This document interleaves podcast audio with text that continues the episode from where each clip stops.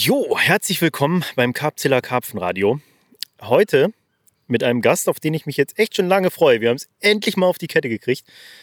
Und das, obwohl wir uns eigentlich schon so lange kennen. Und ähm, ich glaube, ich spanne hier eh niemanden mehr auf die Folter, weil jeder hat es schon in der Überschrift des Podcasts gelesen. Es ist der Jens Bernsen. Bevor ich den guten Jensi aber mal zu Wort kommen lasse, möchte ich das Ganze nochmal verorten, weil ich bin ehrlicherweise so richtig geflasht. Ich wusste nicht, was mich erwartet. Jens hat aber gesagt, du kommst vorbei, wir setzen uns da gechillt hin, trinken was zusammen, labern und gucken auf ein richtig geiles Gewässer.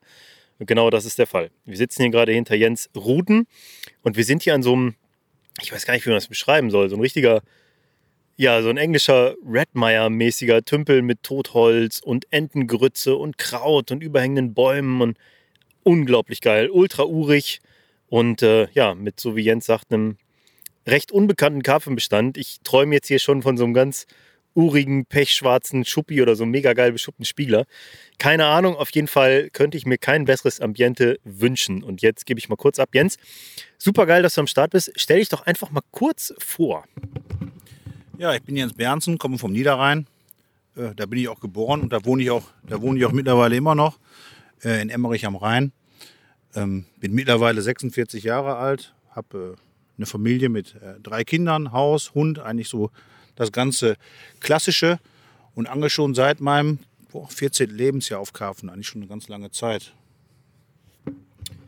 Ja, das ist eine lange Zeit. Ich meine, ähm, wir zwei, wir kennen uns ein paar Jahre, weil wir zusammen gearbeitet haben und das wird mit Sicherheit nach auch noch Thema sein. Aber ähm, was mich mal so interessieren würde zum Start ist, wie du überhaupt dazu gekommen bist, auf Karpfen zu angeln. Ich finde, das ist immer mega spannend bei den Leuten. Es gibt ja so viele unterschiedliche Wege da rein. Ähm, ich kann mir vorstellen, wo ich jetzt hier wieder hingefahren bin, uns trennen ja doch so ungefähr anderthalb Stunden Fahrtstrecke. Es hat vielleicht auch damit zu tun, dass du hier im absoluten Wasserland lebst. Also zumindest äh, habe ich so einige blaue Punkte auf dem Navi links und rechts neben der Straße gesehen. Und es gibt hier auch einige Szenegewässer. Es gibt auf jeden Fall Wasser ohne Ende. Es gibt den Rhein. Ähm, vielleicht war der Weg für dich nicht weit. Vielleicht ist es auch familiär verankert. Ich bin echt mal gespannt, wie du überhaupt dazu gekommen bist zu angeln und dann auch auf diese Mupfmolche da unten mit den Barteln zu angeln. Oh, da muss ich ganz weit zurückblicken. Ich glaube, ich war sechs oder sieben Jahre alt und ähm, wir sind damals, hatten wir die Möglichkeit, äh, bedingt durch meine Oma, Verwandtschaft in der ehemaligen DDR, sind da halt hin in Urlaub und man musste halt immer Westmark umtauschen in Ostgeld. Keine Ahnung, wie der hieß. haben das umgetauscht und meine Oma hat halt immer Geld über, weil es gab nicht allzu viel zu kaufen, außer Brause. Da erinnere ich mich heute noch gerne dran. Und wir sind dann da tatsächlich in Art Angelgeschäft in der Nähe von Rostock. Und da habe ich von meiner Oma meine erste Angel bekommen. Ähm, eigentlich war es eine Wurfroute, aber äh, ja, eine Rolle war halt nicht drin zu der Zeit. Ich habe damals die Schnur mit die Spitze geknüpft, geknüpft und ähm, habe dann mit dieser Route an so einem kleinen Bach, auch tatsächlich auch in der Nähe von Rostock, äh, geangelt. Da habe ich leider noch keinen Fisch gefangen. Das hat sich dann alles so ein bisschen verfestigt bin dann wieder nach Hause und dann hat mir mein Onkel ähm, meine erste Stipproute geschenkt. War so eine klassische 4 Meter Stippe, die war schon so verkratzt vom ganzen äh, Sand, der da damals so drin war, wie man das so benutzt hat. Und dann äh, bin ich tatsächlich an so einem alten Rhein, Rheinbecken äh, angefangen äh, mit meiner Anglerei. Ja, das war damals ein Hafenbecken. Mein Vater hat, war Betonbauer und hat äh, dort gearbeitet und die hatten eine Pumpe unten im Wasser und diese Pumpe konnte man im Hafenbecken betreten. Also ich hatte auch keinen Angelschein und war Schwarzangler damals und von dieser Pumpe aus habe ich auch meinen ersten Fisch gefangen. Das war so der Start, wie alles anfing. Ja, und da hat es mich nicht mehr losgelassen. Da ging es dann los. Äh, erst nur natürlich in Begleitung, später auch dann mit Freunden. Das war schon recht früh, dass ich mich da am Rhein rumgetrieben habe. Wir haben Luftlinie 200 Meter vom Fluss weg gewohnt und da hat man nicht nur am Rhein gespielt, sondern auch tatsächlich dann die äh, Folgejahre da geangelt. Auf eigentlich alles, was Flossen hatte. Klassisch damals war natürlich dann, wo die erste Wurfroute da war, Aale. Da habe ich dann irgendwann meinen Jugendfischereischein bekommen. Ähm, später kamen dann Hechte dazu. Ich habe äh, immens gerne auf, auf Hechte geangelt. Damals äh, halt viel werfen, laufen. Damals mit Wobbler oder der klassische FZ-Blinker. Das war so mein Lieblingsding. Mhm. Am Hauptschirm, am Hauptschirm, ja wo es dann, wo es dann tatsächlich abgenommen hat mit den Hechten. Dann kamen die Jahre, da wurde dann der Zander sehr dominant. Ähm, war dann auch gut, wenn man auf A hat, waren die Kaulbarsche ein bisschen weg. Das ist halt so in so Flüssen. Äh, Habe ich dann auch teilweise eine ganze Weile auf Zander geangelt. Aber du hast eigentlich nach meinem Karfenstart gefragt. Und da nee, möchte ich. auch mega spannend, auf jeden Fall. Wie, wie ist das familiär gewesen? Also, äh, Moment. Übernehmen noch mal kurz. Wir haben hier ganz kurz, wir haben hier wie diesen, diesen wie haben wir das eben genannt? Perserkatzen-Anus, Entschuldigung. Aber wir haben hier so ein kleines äh, ja, Mikro, das man sich so anreicht. Das funktioniert eigentlich sehr gut vom Ton, hoffe ich. Also, das müsst ihr beurteilen da draußen, aber ähm, das ist immer so ein bisschen schwierig, das müssen wir uns so zuwerfen. Ähm, ich finde das ja mega, mega spannend, wenn, wenn jemand in der Nähe eines so großen Flusses und ich muss sagen, ich fahre immer mit Ehrfurcht über so eine Rheinbrücke und denke mir, was für ein krasser Strom. Fahrt da rein, ist schon gigantisch. Wenn jemand an so einem Gewässer groß wird und dann irgendwie auch so ein bisschen im Rhythmus mit diesem Fluss aufwächst, du erzählst das jetzt so wie völlige Normalität. Man angelt so auf Aal, dann angelt es halt auf Hecht, dann angelt es auf Zander, das Gewässer entwickelt sich irgendwie. Ich finde sowas halt krass, ne? Das hat irgendwie, ja, ist halt so ein bisschen Rheinkultur. Ähm, ich weiß natürlich jetzt schon ein bisschen was über dich. Wir kennen uns ja schon. Und ich weiß, dass du auch einen Bruder hast, der auch auf Karpfen angelt. Ähm, war der damals dann auch schon am Start? Ist der jünger, älter? Wie sind da so die Verhältnisse? Und klar, erzähl die Geschichte bitte auf jeden Fall gerne weiter, wie so der Weg zum, zum ersten Karpfen war. Ähm, also ich antworte jetzt erstmal auf die Frage mit meinem Bruder. Mein Bruder ist vier Jahre jünger und äh, ja, wir haben damals ganz klassisch, äh, wie ich bin 74er Jahrgang, also mittlerweile schon ein alter Sack. Mein Bruder ist auch schon über 40 und wir haben ganz ganz, ganz klassisch äh, angefangen, auf dem Spielplatz am Fußball zu spielen. Eigentlich jeden Tag. Wir waren immer nur draußen und auch am Rhein draußen. Und meinen Bruder habe ich dann tatsächlich immer äh, mitgezogen. Mein Bruder war mein, äh, ja, und heute auch immer noch. Er wohnt äh, weiter weg, aber wir sind immer noch Best Buddies und äh, ist ein hervorragender Mensch und auch ein ganz, ganz guter Angler. Und wir sind halt, äh, ja, ich musste den immer mitnehmen. Ne? Meine, mein Vater war arbeiten, meine Mutter war klassische Hausfrau. Und äh, ja, zum Spielen ging es dann raus und war immer die Ansage, nimm deinen Bruder mit. Ne? Und das war ja auch in Ordnung. Ja, dementsprechend hat mein Bruder sich, wen wundert es schon, auch zum Angler entwickelt. Ähm, du hast jetzt gerade angesprochen, dein Vater war arbeiten. Das würde mich mal interessieren, aus was für einer Familie du da so kommst. Was, was hat dein Vater beruflich gemacht? Und was, also wo sind wir jetzt bei dir im Alter? Du bist wahrscheinlich gerade so in den, in den jugendlichen Tagen angekommen, oder? Also, ja, ich bin jetzt so gerade so im Alter so zwischen 12 und 16, möchte ich sagen. Mein Bruder ist vier Jahre jünger. Ähm, der war eigentlich äh, immer mit am Start. Mein Vater äh, hat immer hart gearbeitet. Der, wie ich schon sagte, hat der Betonbauer gelernt irgendwann mal. Da war der Trend mit Waschbetonplatten an diesem Rheinbecken, wurden die dann hergestellt. Er ist dann später äh, in die Steinfabrik gegangen, hat da gearbeitet, also alles mit seiner äh, Hände Arbeit erarbeitet, was wir so hatten. Nicht viel, aber für uns hat es genügt. Und ich bin auch in dieser Stadtwohnung, ganz nah am Rhein, da haben wir, glaube ich, gefühlt 100 Jahre gewohnt, groß geworden. Ja. Wir hatten erst eine kleine Wohnung, da hatte ich ein Zimmer mit meinem Bruder zusammen. Und später ähm, hatte ich dann die Gunst der Stunde und wir hatten jeder ein eigenes Zimmer. Also eigentlich ähm, relativ bescheiden und normal aufgewachsen, wie es zu dieser Zeit war. Hm. Ja, auf jeden Fall sympathisch. Ne? Hat dich ja bis heute geprägt irgendwie. Ne? Ähm, wie war dann der Schritt in die Karpfenangelei? Also ich kann mir vorstellen, so wenn du am Rhein groß wirst, dann trittst du, also du kommst nicht so schnell beim Karpfen an, oder? Also es ist ja bis heute eine echte Challenge, da einen Fisch zu fangen überhaupt. Ähm, wie, wie ist es da von dann gegangen? Das würde mich echt mal interessieren. Also ganz ehrlich, meinen ersten Karpfen gesehen, live gesehen, habe ich tatsächlich auch am Rhein. Das war ein äh, Fisch. Ich bin öfter mit so einem älteren Herren losgegangen. Bubi hieß der. Von dem habe ich sehr viel gelernt, über, jedenfalls über das Aalangeln. Und wir hatten ein so eine Stelle, oder er hatte eine Stelle am Rhein. Und ich war so mehr so sein, naja, sein Lakaie. Und er hat mich dann mal losgeschickt, Köderfische holen. und ähm, er wollte immer eine Route auf Zander angeln damals und eine auf Aal. Und dann kam ich irgendwann runter und hat er tatsächlich mal einen Spiegelkarpfen auf einen Wurm gefangen. Und das war der erste Fisch, den ich damals live, äh, also wie ich gesehen habe, auch ein Karpfen. Das war tatsächlich ein Rheinfisch und es war tatsächlich ein Spiegler. Das war damals am Rhein ein Unikat. Heute ist das ein bisschen die Verhältnismäßigkeit anders gemischt, so möchte ich es sagen. Aber meinen ersten, dass ich den Kontakt mit Karpfenanglern hatte und wo mich das dann wirklich berührt hat, war ich circa 14 Jahre alt. Ich war dann am äh, Hubertusgewässer in Emmerich, Spinnfischen mit, äh, ja, einfach mit einem gelben Twister, das habe ich eigentlich immer so gemacht. Irgendwie ging immer irgendwas auf gelben Twister. Ja, Bin da rumgelaufen und da saßen zwei Holländer zwischen äh, den Inseln. Ich glaube, du hast da auch gefilmt zwischen diesen Inseln mal, ne? Ja. Das ist für Korda, glaube ich. Ja, ja. Genau, da, und das war, ähm, die kamen aus Winterswijk, hatten auch einen Angelladen. Ähm, und der Typ, der fing gerade einen Karpfen, wo ich da angelaufen kam. Der war auch weitaus größer wie dieses Ding, was ich am Rhein gesehen habe. Der hatte, ja, für mich waren die damals alle gefühlt 40 Pfund. Aber das war dann wahrscheinlich irgend so ein Mitte 20 Fünder. Und ich kam da angelaufen und war ziemlich perplex. Da stand so ein Zweimannzelt, die haben da gesessen, hatten runde Kugeln mit. Damals hatten noch äh, diese, diese Stableihe, wo die mitgeschmissen haben. Äh, ein Vorfach aus Dacron. Also jetzt gehe ich mal wirklich äh, ganz, ganz weit äh, zurück in die Zeit. Und dieser Typ drillte halt einen Karpfen, der Fisch kommt hoch, der keschert den.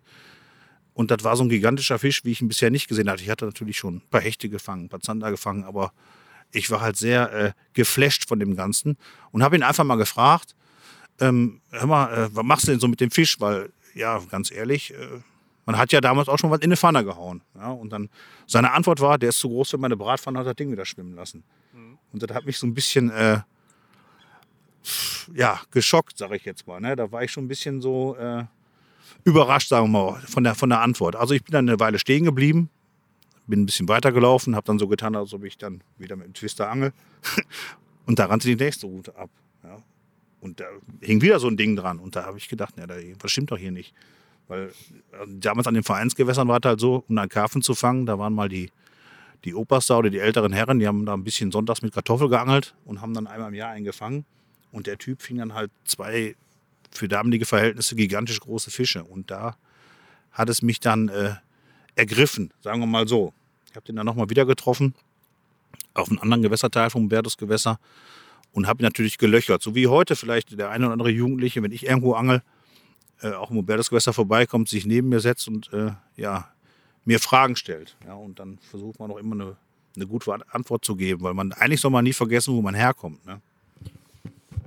Mega geile Geschichte und ich kann mich da so identifizieren. Bei mir ist es so ähnlich gewesen, ne? Dass dir plötzlich so, ja, dass dir wie Schuppen von den Augen fiel, wie effektiv plötzlich irgendwas sein kann. Ne? Mhm. Du stehst daneben und siehst, wie irgendein so Typ da einfach mal in kürzer Zeit zwei Fische rausdreht, die größer sind als alles, was du vorher gesehen hast. Und ich meine, wenn wir hier so über die alten Zeiten reden, dann wirken wir schnell wie so Karpfenrentner, gerade was die jüngeren Zuhörer angeht.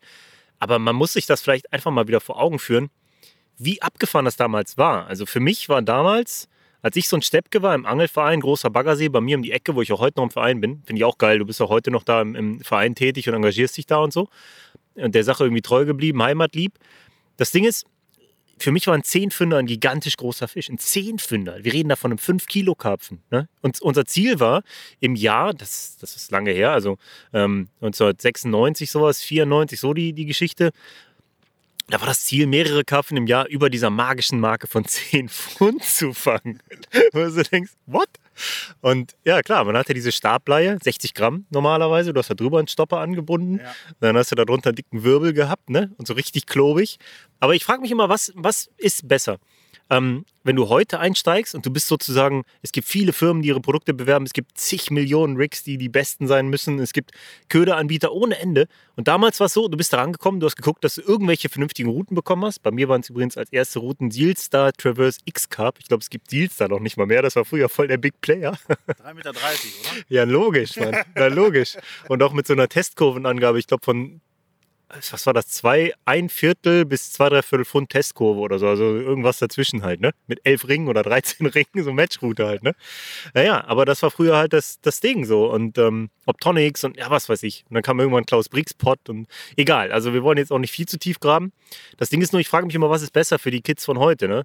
Heute wirst du komplett überflutet und verlierst dann auch schnell den Überblick in dieser ganzen Tackle-Geschichte und setzt dich wahrscheinlich zu wenig mit Location und den wichtigen Dingen auseinander, ne? Damals war es so, es gab halt nur diese Stableihe, es gab halt nur irgendwie zwei, drei Hakentypen und einen Dacron-Vorfachtyp, vielleicht zwei. Und es gab halt irgendwie ein paar Boilies oder eben Mais, was günstig war und funktioniert hat. Und dann bist du halt hin und hast geguckt, wo du am besten Karpfen fängst und nicht womit. Und ich glaube, das war eine Sache, die uns damals auf jeden Fall zum Positiven hin geprägt hat, oder nicht? Aber erzähl weiter, wie, wie ging es dann weiter in der Karpfenangelleidenschaft? Weil du hast ja ziemlich viel erlebt mittlerweile.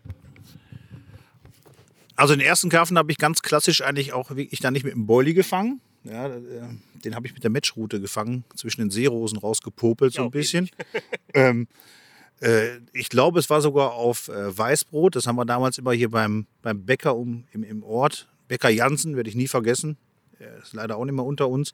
Der hat das extra gesüßt für die Angler. Also da kam dann noch Zucker drunter und so. Und da haben wir das abgeholt, konntest du vorbestellen, äh, hingefahren und dann hat man immer so eine Flocke rausgerissen, eben um Haken getödelt und dann an die Seerosen geworfen. Und das war dann der erste Fisch, den ich gefangen habe. Und dann ging es eigentlich los, auch bedingt, jetzt fällt mir auch der Name wieder ein, das war Gerald Wennekes, den ich da gesehen habe, ähm, dass ich dann ja, versucht habe, auf Karpfen zu angeln. Damals nicht mit, so wie du vielleicht, mit Steckrouten, sondern noch mit Teleskoprouten. Übrigens auch Sealstar. Ja, äh, damals, glaube ich, ganz hoch im Rennen. Und Rollen gab es bei uns im Rewe-Center von, äh, ich glaube, von der Marke Fischermann oder so. Da hat mein Vater mal zwei so Dinger gekauft. Das war schon äh, ja, ganz großes Tennis, muss ich sagen, wo, wie wir uns da damals so vermacht haben. Damals auch Fertigvorfächer kamen die ersten auf den Markt. Äh, auch von sie, ich nenne, das war auch Fischermans Partner, glaube ich. Äh, Fischer, Fischerman. Ja. Fisherman. Ähm, aber ich habe klassisch tatsächlich damals noch äh, selber gebunden. Hakenmäßig war da auch noch nicht so viel auf dem Markt, äh, die es gab. Boily, Brandon Boily Hook. Kevin Maddox hat ein paar Modelle. Kevin- Es gab noch Bent Hooks. Es gab Benthooks. Kevin Maddox kam auch mit einem interessanten Haken. Den habe ich heute noch bei mir in der Garage hängen. Das war der Outbarb. Ja. Da ist der Widerhaken nach außen gebogen. Sehr interessanter Haken. Muss man vielleicht mal mit Corder drüber sprechen. Hier. Gab es nicht auch mal diesen Warwick-Haken, diesen komplett versetzten, verschränkten, wo du so denkst, der reißt jedes Maul in Stücke? Nee, meinst du den Richie McDonald? Ich weiß es nicht mehr. Ja, ja, das war so ein angewinkelter Haken. Nachher, also eigentlich klassisch hat man angefangen mit einer Art Aalhaken und man hat den dann mit der Zange so ein bisschen gebogen nachher. Das war auch eine ganz coole, äh, coole Zeit. Naja, auf jeden Fall hat man dann so die ersten Versuche auf Karpfen gemacht. Damals gab es auch Boilies zu kaufen. Das waren 300 Gramm Tüten bei uns im Angelladen, werde ich nie vergessen. Und wir haben dann nicht nach äh, Gramm gefüttert, sondern nach Stück. Ja. 40 Stück am Tag oder manchmal auch alle zwei Tage. Aber wir hatten natürlich einen großen Vorteil und das haben viele Kinder und Jugendliche heute auch noch, wenn ich das so an den, an den Gewässern sehe. Die sind halt jeden Tag da. Ne? Und wenn man das für sich nutzen kann, und das können viele dieser Jugendlichen und äh, oder jungen Erwachsenen, ja, die kommen dem Fahrrad, fahren rum. Und wenn man sich mit denen nett unterhält, kann man auch als äh, alter Hase den anderen Tipp bekommen, in welcher Ecke sich gerade die Fische aufhalten. Ja, das ist ja nicht zu unterschätzen. Und das hatten wir gerade damals, Zeit. Ne? Und das ist ein wichtiger Faktor, der heute manchmal fehlt. Ja, ist ein super interessanter Punkt eigentlich, ne? Also, das mal aus der Warte zu betrachten. Du hast ja recht. Also, gerade damals, es gab nicht viel, was dich abgelenkt hat. Du hast dich aufs Angeln fokussiert. Da ging es darum, die Karpfen zu suchen und zur richtigen Zeit da zu sein, ne? Ja. Und man war, man hatte halt viel mehr Zeit, also war man häufig zur richtigen Zeit da und hat entsprechend auch gefangen. Und es ist schon auch sehr, sehr krass, wenn ich das so vergleiche. Damals, genau wie du sagst, es gab diese 300 Gramm Tütchen Top Secret Muschel oder was es so gab, ne? Oder Scopex oder so. Das war immer ein Renner in Gelb. Ich glaube, Ähm, Red, Red Fox waren die ersten, die ich geangelt habe. Ja, das sagt mir auch noch was. Kann ich alles gar nicht mehr so richtig zuordnen. Das ist aber krass gewesen, mit wie wenig Boilies man wie lange ausgekommen ist. Das ist genau wie du sagst, ne? Man hat halt abgezählt. Und bei uns war es so, wir waren so, ein, so eine Karpfengang, es war so ein Trio, waren dann regelmäßig zusammen, also meistens im Duo oder unterwegs, aber ähm, insgesamt halt drei Leute, die sich ausgetauscht haben. Und ja, du hast halt dann eine Route geworfen und dann, wo das Blei eingeschlagen ist, auf den Ring, der da entstanden ist, hast du dann deine Boilies gefüttert. Und das waren bei uns dann halt oft so 10. 30 war schon ein richtig großer Futterplatz. 30 Boilies, meine ich hier. Ne? Da hat sich schon echt sehr viel, sehr krass verändert. Und wir haben damals gut gefangen. Auch, auch dann irgendwann, als wir dann an die Gewässer mit den richtigen Fischen kamen, haben wir da auch mit dieser Taktik echt ganz gute Fische gefangen. So, ne? Also ist schon interessant, wie sich das alles so entwickelt hat. Und ähm, dass wir da eigentlich eine relativ ähnliche Entwicklung durchgemacht haben. Wie, wie ging es bei dir denn weiter? Also du bist natürlich ähnlich wie ich, aber du eigentlich im Grunde noch viel näher hier an, an Holland dran. Und hast halt auch durch die Gewässer, die auch schon früh von Holländern beangelt wurden, da auch schon viele Kontakte geknüpft und so. Hat sich auch in die Richtung gezogen oder, oder bist du erstmal, ja, ich sag mal, ich meine, Wasser gibt es ja bei dir vor der Haustür einiges. Wie hat sich's entwickelt? Also wie du schon sagst, Holland ist, ähm, aus meiner Sicht waren, waren die, die Niederländer uns äh, damals schon Lichtjahre voraus. Ne? Da, ich mein, denke auch manchmal bedingt durch die Nähe zu England oder so, oder ich habe keine Ahnung. Äh, auf jeden Fall war es so, dass, die, dass die, die Niederländer generell schon viel längere Zeit auf Karpfen geangelt haben und auch viel schneller damit angefangen sind, auch mit, ich sag mal, Boilies zu angeln, mit Hairrigs und so weiter. Die waren näher dran am Geschehen. Und so hat es sich äh, entwickelt, da war ich dann so im zarten Alter vielleicht von 16, 17, dass ich auch in, äh, schon mal nach Holland rüber bin, habe auch recht schnell Kontakte geknüpft und auch das hat mich äh, eigentlich bis boah, vor zehn Jahren noch stark geprägt, muss ich sagen. Ich habe ähm, war der erste Deutsche in so einer Regio Carp Group in Holland. Ähm, der, ich sag mal, es gibt einen Dachverband in Holland, der kümmert sich so ein bisschen um die um diese ganzen äh, Karpfenangeln, die machen auch Besatzmaßnahmen und so weiter. Und die haben einzelne Regio Carp Groups. Das sind dann kleine Gruppen zwischen 20 und 50 Leute, wo man jetzt gerade ist. Und da sind äh, richtig gute und erfahrene Angler, die dann da mal ab und zu im Winter kommt man dann zusammen. Man hat dann irgendein Lokal Und ähm, da war ich tatsächlich äh, lange Zeit der einzige Deutsche in dieser Gruppe. Da waren, und jeder hat mal da so einen Vortrag gemacht. Ja, da kam auch mal unter anderem Tony Davis Patrick. Also da waren schon namhafte Leute, die da was zu erzählen hatten. Und wenn man dann nicht nur wie ich äh, öfter mal an der Theke der versackt ist mit dem einen oder anderen, ähm, war es auch so, dass man auch viele Sachen aufschnappen konnte. Aber zu dieser Zeit bin ich dann auch mitgenommen worden, auch an Zähnegewässer in Holland. Natürlich immer noch mit meiner äh, Klapperausrüstung im Gegensatz zu den Holländern und konnte da viel mitnehmen, ja. Das ist so. Ja, ist interessant. Ne? Also ich, ich habe es auch so wahrgenommen, dass die Holländer uns da deutlich voraus waren. Ich meine, bei denen ist es so, die sind der englischen Sprache deutlich näher. Ne? Die haben ja auch viele, ähm, viele englisch produzierte Filme, werden da in Originalsprache ausgestrahlt. Ne? Da kommen vielleicht Untertitel drunter, aber die werden halt nicht ähm, ja, mit, mit Voiceover belegt. Und ähm, das ist so ein Punkt, die sind der Sprache einfach näher, aber ich habe auch so das Gefühl, dass die schon viel früher so eine spezialisierte Szene ausgebildet haben. Was für diese Regio-Treffen ja spricht, ist, da gab es ja eigentlich nie so diese Vereinskultur, ne? wie bei uns, dass du halt an einem Gewässer angeln zu müssen, musst du irgendeinem Verein beitreten und damit ist das Klientel schon wieder sehr klein.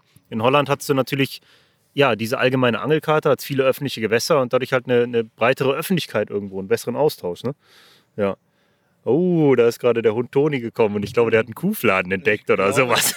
Ich glaube, der hat Ja, der kommt und der will sich jetzt hier richtig schön an uns anschmiegen. Ich weiß jetzt schon, wer bei ja, ja. heute.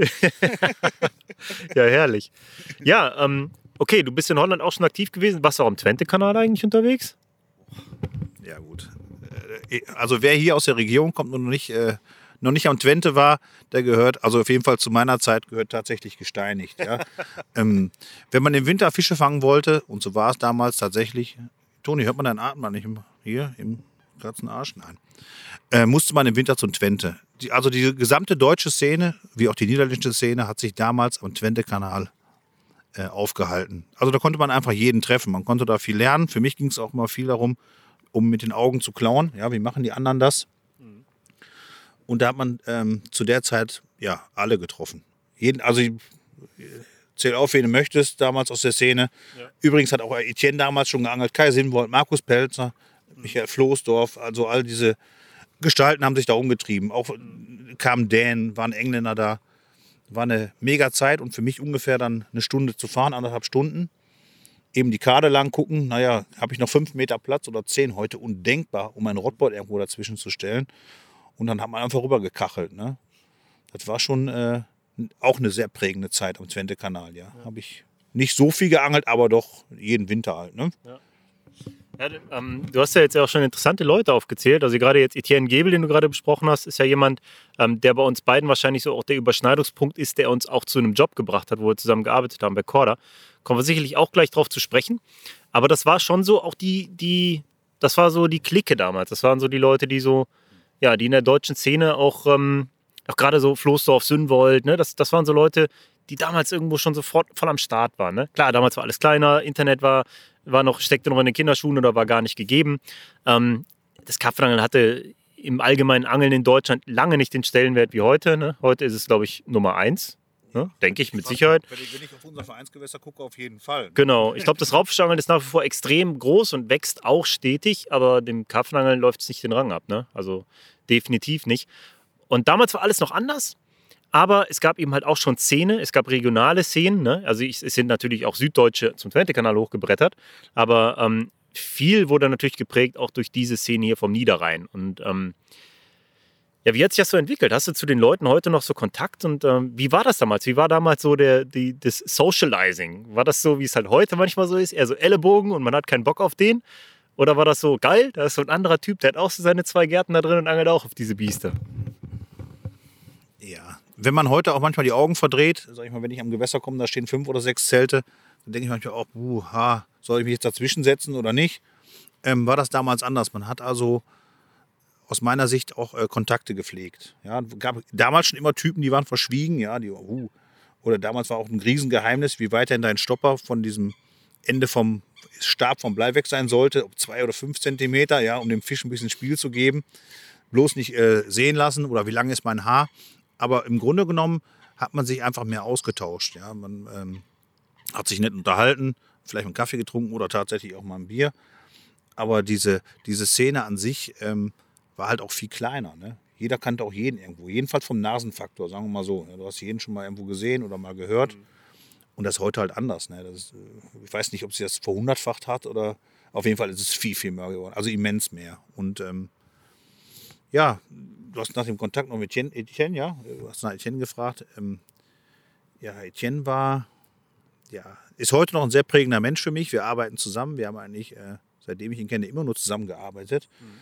Ähm, ich war damals, ähm, ich habe Textilmaschinenmechaniker gelernt und war morgens am Kaffeeautomat, was man so macht als allererstes. Da kam mein Chef und sagte, äh, hier fängt einer an, der angelt auch, so wie du, in der Kantine. Und ich stand am Automaten, am Kaffeeautomaten, da kam der, dieser Typ da an halt und erstmal so abgeschnuppert, was man so macht unter richtigen Männern. Ne? und da habe ich ihn gefragt, ich sage, ah, du angelst auch, habe ich gehört. Und da sagt er, ja, ja. Ich sage, unter, da war ich aber schon ein richtiger Karpfenangler. Er ja auch. Wusste ich ja nicht. Und dann habe ich gefragt, ich sage, haust du auf den Kopf oder? Und er sagt dann, nee, nee, ich lasse die alle wieder schwimmen. Und so ist das Gespräch entstanden.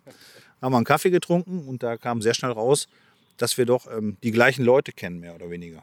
Ja, ja die gleichen Interessen haben, die gleichen äh, Gewässer beangelt haben. Und von diesem Moment an ist da eigentlich eine sehr äh, tiefe Freundschaft entstanden. Und ist heute noch so. Also eine enge Freundschaft. Ja, kommen wir gleich drauf zu sprechen, ähm, weil ich glaube, in Richtung Korda müssen wir auch mal definitiv so langsam gehen. Wie war das denn damals? Das ist ja auch der letzte, die letzte Frage in die Richtung mit deinem Bruder. Ähm, habt ihr auch viel zusammengefischt zu dem Zeitpunkt oder ähm, seid ihr eher am Wasser getrennte Wege gegangen? Das ist auch mal ganz interessant, wenn Brüder auf Karpfen angeln, ähm, wie die sich da so positionieren. Und du sagst, der, der wohnt jetzt auch eine Ecke weg mittlerweile. Ne? Du bist ja echt am Niederrhein ansässig geblieben. Mhm. Ähm, eigentlich so in deiner Heimatregion, was ich nachvollziehen kann. Hier ist richtig schick. Ist mir eben auch wieder aufgefallen. Nicht nur, weil hier viel Wasser ist, sondern es ist auch irgendwie einfach ein schönes, charmantes äh, Land hier. Ne? Kann man schon sagen. Also, ne? Oder? Also mein Bruder mittlerweile wohnt, äh, ist im Mekka der großen Fische aus Deutschland, glaube ich. Rheintal. Ja, so da die Ecke, die Region wohnt er. Ich will jetzt nicht näher darauf eingehen, aber das ist schon, äh, ja, wenn der mir manchmal Bilder schickt, ist das schon nicht mehr schön. Ich fange ab und zu auch mal einen großen Fisch, aber äh, ist für ihn so dann schon ein bisschen, ich möchte nicht sagen Normalität, aber der hat schon. Moment, ähm, wir, haben hier, wir, haben gerade kurz, wir müssen hier gerade kurz überbrücken, weil, Moment, stopp, stell dich doch mal gerade vor. Mein Name ist Julian, ich bin mit Jens hier am Gewässer, erste Mal zusammen, neues Gewässer. Mal gucken, was kommt. Ja, du hast gerade eine extrem wichtige Aufgabe für uns drei. Genau. Der Junge holt jetzt gerade eine Pizza für uns ab. Was wir, dafür sind wir extrem dankbar. Wir sind nämlich komplett ausgehungert und er hat eine Frage. Die Frage wurde gerade beantwortet. Okay, cool. okay. Danke. Ja, top. Ähm, das also auch dazu. Ja, okay, also äh, der, der, fängt also ab und zu mal ein paar Fische, die, äh, ja, ja, genau, die, ähm, die will man dann gar nicht sehen, die will, will, man nicht im Vergleich haben, so ungefähr. Ne? Du kannst dich auch nicht beschweren, du hast eine ziemlich heftige Saison gerade, aber da kommen wir später darauf zu sprechen. Ähm, okay, also er wohnt ganz woanders und ähm, dass ja. ihr zusammen angeln geht, passiert eigentlich nicht, höre ich jetzt daraus. Es ist so, dass wir ähm, ab und an mal zusammen angeln, aber bedingt durch die Entfernung halt äh, ja nicht so häufig. Ich komme halt nicht so oft in seine, seine Richtung. Ich habe halt äh, auch wegen der Familie und so weiter jetzt nicht unbedingt Zeit, mal drei, vier Nächte äh, mir um die Ohren zu schlagen. Und ähm, versuche das, begrenze meine Anglerei immer auf ein oder zwei Nächte maximal. Aber er kommt schon mal runter und dann angeln wir auch tatsächlich mal ein paar Tage zusammen. Wir haben früher viel zusammen geangelt. Wir hatten, waren auch in verschiedenen kleinen Pachtgewässern, so ein Hektar Dinger, wo wir zusammen gefischt haben und auch viel gelernt haben. Damals keine Riesenfische. Aber er hat heute äh, andere Leute, mit denen er sich ähm, äh, umgibt, die auch verdammt gute Angler sind. Und er hat äh, große Schritte die letzten Jahre gemacht, obwohl er eigentlich nie in der Öffentlichkeit gestanden hat, so, so wie ich vielleicht. Ähm, jetzt wieder und ähm, auch äh, früher sehr oft und äh, ist ein äh, hervorragender Angler und netter Mensch. Wir telefonieren eigentlich so drei, vier Mal die Woche. Aber äh, seine Bilder, wenn du das jetzt hörst, deine Bilder kotzen mich an. okay, ja, das, das ist ein interessanter Punkt, den du gerade ansprichst. Ähm, ich kenne ihn ja persönlich gar nicht und wenn ich was von ihm gehört habe, dann mal über dich. Und äh, du bist ja jemand, der schon dann irgendwann ich will jetzt nicht sagen, die Öffentlichkeit gesucht hat, aber du bist öffentlich in Erscheinung getreten. Das, das, äh, das ging alles einher ähm, mit deinem Beruf bei Corda, richtig? Ähm, ich weiß gar nicht, ob das vorher schon angefangen hat. Ich weiß nur, plötzlich war der Jens da und ähm, er war mit Berichten am Start, er ist äh, mit Fischen aufgefallen Und ähm, ja, er war jemand, der in der Szene dann, äh, in dieser Szene, die ja natürlich auch durch die Medien irgendwo bestimmt und vorangetrieben wurde, dann auch in Erscheinung getreten ist. Und ähm, wie ist es dazu gekommen? Was, was hat dazu geführt und was hat dich vor allen Dingen auch irgendwie zu Korda geführt? Da muss ich ja weit ausholen. Da sind wir wieder bei der Regel in Holland. Ja, du musst den Katzenanus Ach so, ja, ja, ich habe den, hab den Katzenanus wieder im Mund. Also in, in dieser Regel in Holland war ich dann, ähm, wie ich vorhin schon erzählt habe, der einzige Deutsche. Dann kam irgendwann äh, Etienne dazu und auch äh, Kai haben wir da mit reingeholt. Und ähm, lief dann darauf hinaus, dass Etienne und ich, wenn ich ganz ehrlich bin, eigentlich nur an der Theke gestanden haben. Wir haben uns belustigen lassen, haben uns das angeguckt, was die Jungs da gemacht haben, waren noch immer begeistert. Damals noch mit Dias, heute undenkbar. Und äh, haben uns unterhalten lassen, haben dann nette Kontakte geknüpft. Aber meistens, das Ende vom Abend war dann so, dass Etienne und ich und noch ein paar Holländer in irgendeine Kneipe verschwunden sind und morgens bei mir in meinem damaligen, ich hatte so ein, so ein Opel Combo, Corsa Combo, hinten dann auf der Ladefläche von dem Corsa Combo irgendwo besoffen eingepennt sind. Das war, der, wenn ich ganz ehrlich bin, war es so. Ja. Und irgendwann kam dann äh, der Organisator zu mir, das war Frank Simmering, der hat später äh, für Fox gearbeitet, und sagte: Hör mal, Jensi, und hat auch Etienne angesprochen, aber mich als erstes angesprochen und sagte: äh, ihr kommt jetzt, Du kommst jetzt schon, weiß ich nicht, 10, 15 Jahre hier hin und du hörst jetzt immer an, trinkst Bier, bist ein geselliger Typ. Erzähl du doch auch mal was, was du so machst über deine Anglerei. Und dann habe ich einfach gesagt, wie das so ist nach äh, fünf oder sechs Heinigen, ja, klar, machen wir das einfach. Und dann habe ich mir natürlich Verstärkung dazu geholt, damals in Person von Etienne. Und wir haben dann damals so 70, 80 Dias zusammengeschmiedet über den Rhein. Wir haben damals zusammen am Rhein geangelt und haben da einen Vortrag gemacht über unsere Rheinanglerei. Also wirklich beschrieben von der Quelle, wie lang ist der Fluss, mit dem Geschiebe. Das heißt, wir haben am Niederrhein hier viel Sand, da wird viel Material runter, runter äh, gibt klassische Brassenregionen, das ist eigentlich hier so bei uns der Fall. Und ähm, haben das mit äh, Dias und auch mit schönen Fischen damals untermalt und haben das sehr ausführlich gemacht, welche Rigs wir angeln, wie wir füttern, warum wir verschiedene Dinge machen. Und das hat den Holländern sehr imponiert. Wir haben das übrigens alles auf Deutsch gemacht. Sodass ähm, an dem Abend waren vielleicht 40 Leute da in diesem Café ähm, Frank Siemering mich wieder anrief und sagte, äh, Jensi, ihr müsst den nochmal machen, da waren einige Leute nicht bei. Ihr müsst das genau nochmal genauso machen. Und äh, ja, dann haben wir es halt nochmal gemacht. Das war dann drei Wochen später. Der gleiche Vortrag nochmal. Haben uns hingestellt und haben den Vortrag nochmal gemacht. Haben nochmal ein paar Dias dazu gesteckt. Äh, haben das noch mehr untermalt mit der Pegelohr von Emmerich und haben halt Dias geschossen. Und da waren dann 80 Leute in diesem Café. Und äh, ja, die waren auch alle begeistert. Ja, kriegst du von dem Bier ausgeben, von dem. Und dann hat sich das so weitergesponnen. Wir sind dann durch die Regios durchgetingelt. Und dann war auch so die, die Anfangszeit so vom, ja, ja, bekannt will ich nicht sagen, aber dass ich ein paar Leute kennen, sagen wir mal so. Ähm, dass wir dann irgendwann mal auch in, in Zwolle, die Regio Zwolle war damals so das Aushängeschild für, für dieses Ganze, ähm, auch in so einem riesen Café inmitten von äh, verschiedenen Seen für diese alten Flussangler, die da alle saßen, äh, einen Vortrag gegeben haben. Damals, dann waren schon 150 Dias, wir haben aufgestockt natürlich, muss die Story untermalen und haben dann zweieinhalb Stunden auf Deutsch mitten in Zwolle einen Vortrag gegeben. Ähm, der nächste Schritt war das landliche Meeting.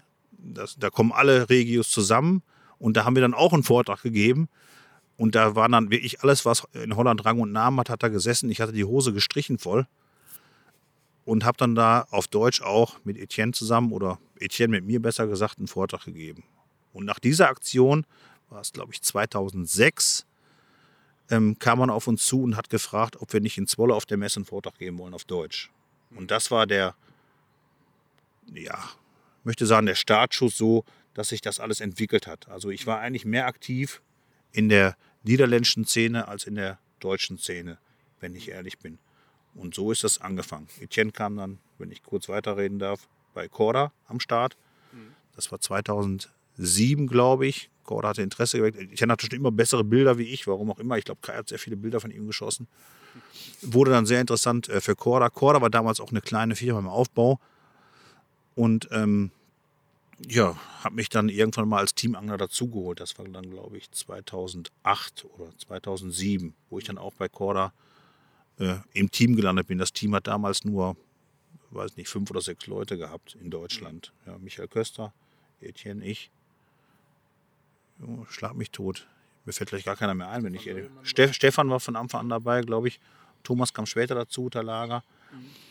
Ähm, sehr innige Gruppe und man brauchte auch damals noch nicht dieses riesen Messepersonal, wie man das äh, bis vor zwei Jahren, bevor äh, Corona anfing, gebraucht hat. Ja, dass man 10, 15, 20 Leute braucht, die tatsächlich auf den Messen helfen.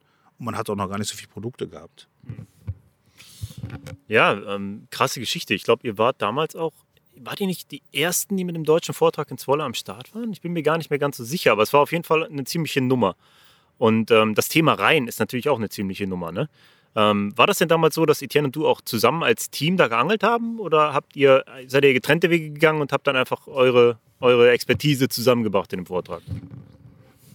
Also Etienne ist angefangen äh, unterhalb von mir, Richtung ähm, Holland. Ich wohne direkt an der holländischen Grenze. Und der Rhein, der teilt sich dann nachher, äh, der, teilt sich nachher in die Waal und dann geht das in den Panamischen Kanal rein. Und oberhalb davon hat äh, Etienne geangelt und ich habe tatsächlich die Emmericher Strecke beangelt. Ich habe da, glaube ich, 1995 auf der Emmericher Strecke angefangen, auch meinen ersten Fisch gefangen. Bei Stromkilometer, will ich jetzt nicht sagen. 851, ziemlich genau auf dem Kopf genau.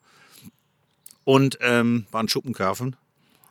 Und äh, Etienne hat halt seine Erfahrungen gesammelt. Er hat äh, die Fische eher im, im Herbst gefangen oder ab September gefangen. Und meine klassische Anglerei, weil meine Bereiche viel flacher waren, waren tatsächlich äh, von März bis ähm, Juni. Bedingt dadurch, dass wir uns dann auf Arbeit kennengelernt haben ähm, und rein natürlich für beide ein Thema war, äh, sind wir dann auch zusammen zum Rhein gegangen. Grundsätzlich war es so, es war dann irgendwann im Frühjahr, wo man dann die ersten Sessions zusammen gemacht hat und da war klassisch Etienne seine Strecke schlecht und wir sind auf meine Strecke gegangen und haben auch da zusammen angegriffen, hatten viel Spaß, haben auch gefüttert, haben zusammen Pläne geschmiedet, bis mitten in der Nacht telefoniert, was man so macht, wenn man wahnsinnig ist. Ne? Ich kenne auch übrigens, wenn ich das sagen darf, niemanden, der so besessen und so getrieben ist in seiner Anglerei wie Etienne. Und das ist ja nicht nur seine Anglerei, das ist eine Person. Ja, das ist halt, wenn er was macht, dann macht er das zu 150 Prozent. Ich muss es leider abschwenken, aber ich habe gerade so eine Story im Kopf. Ach so, ja, los. Ich habe ja, ich habe mal so eine, so eine ich habe damals mit jemandem zusammen gewohnt, also mit einer Frau. Und es war kurz vor Weihnachten, ich glaube zwei, drei Tage davor. Und da hatten wir noch richtige Winter um die Zeit. Und ähm, wir hatten so einen kleinen See, den haben wir eigentlich schon länger beangelt. Und wir waren da relativ erfolglos, gerade auf kaltem Wasser.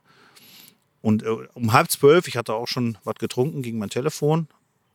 Und äh, Etienne äh, war dran und sagte, nimm mal dein Telefon, geh mal draußen. Ich hatte so eine kleine Veranda vor der Haustür und bin raus und dann sagt er, halt mir die Nase raus. Also, ja, was ist denn? Das riechst du das nicht? Ich sage, was soll ich denn riechen? Sagt er, das ist Südwestwind, Junge. Wir treffen uns eine halbe Stunde am See und aufgelegt. Also so, so krass ist der dann halt. Ne? Und dann habe ich dann halt gepackt und bin dann auch dahin gefahren. Ne? Habe auf dem Dorf gewohnt, da konnte man auch schon mal mit zwei Bier auch Auto fahren, kein Problem.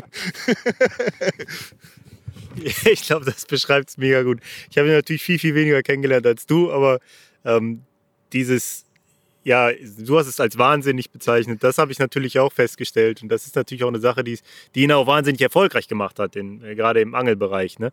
Ähm, das war unser Thema, über das wir uns hauptsächlich unterhalten haben. Jetzt ist es so, ähm, Etienne war beruflich zuerst bei Corda ja. und du bist als Teamangler da rein. Ich kann mich ja noch erinnern, du hattest eine Story mit dem äh, Gewässerimpfen beispielsweise über Futter, die ich damals mega spannend fand. Aber mhm. da soll es gar nicht drum gehen hier, sondern ähm, du bist dann auch beruflich zu Corda reingerutscht. Ähm, wie ist das abgelaufen? Und was hast du da gemacht? Also da, haben sich zu dem Zeitpunkt ganz, ganz viele Sachen überschnitten. Kai fing gerade an mit Carp in Focus. Wir hatten äh, so, damals so eine Clique, ja, wo wir dann, alle haben geangelt und man hat sich halt sonntags immer irgendwo zum Grillen getroffen. Möchte jetzt auch nicht tiefer auf die Stories eingehen, aber das waren, ja, ist okay. wir, belassen es dabei. War eine super Zeit und ähm, äh, Kai kam mit diesem Magazin raus und sagte, oh Jensi, willst du nicht auch was schreiben? Und da habe ich halt diese Story geschrieben. Mhm. Und äh, Etienne war dann schon äh, beruflich bei Corda, hat dann das Marketing gemacht. Äh, der war noch im Verkauf, genau, hat den Verkauf gemacht. Da war Corda noch äh, mini, mini klein. Da waren wir, glaube ich, sechs oder sieben Leute da, waren es da bei Corda damals, in Europa jedenfalls. Mhm. Also Geschäftsführer Maurice, der heute noch ist. äh, ein paar Jungs im Lager, Ayan im Verkauf, äh, Etienne im Verkauf und ähm, noch jemanden fürs Büro. Das war eine super äh, kleine Truppe, äh, damals ansässig in Holland und Etienne hatte angefangen im Verkauf für Deutschland. Jetzt ging dieses Pferd nach vorne, wie wir ja alle heute wissen. Und ähm, Etienne kam dann irgendwann und sagte immer, müssen die mitmachen im Team und so weiter. Kam mit so einem Poloshirt, habe mir auf den Küchentisch geworfen, genau so war's.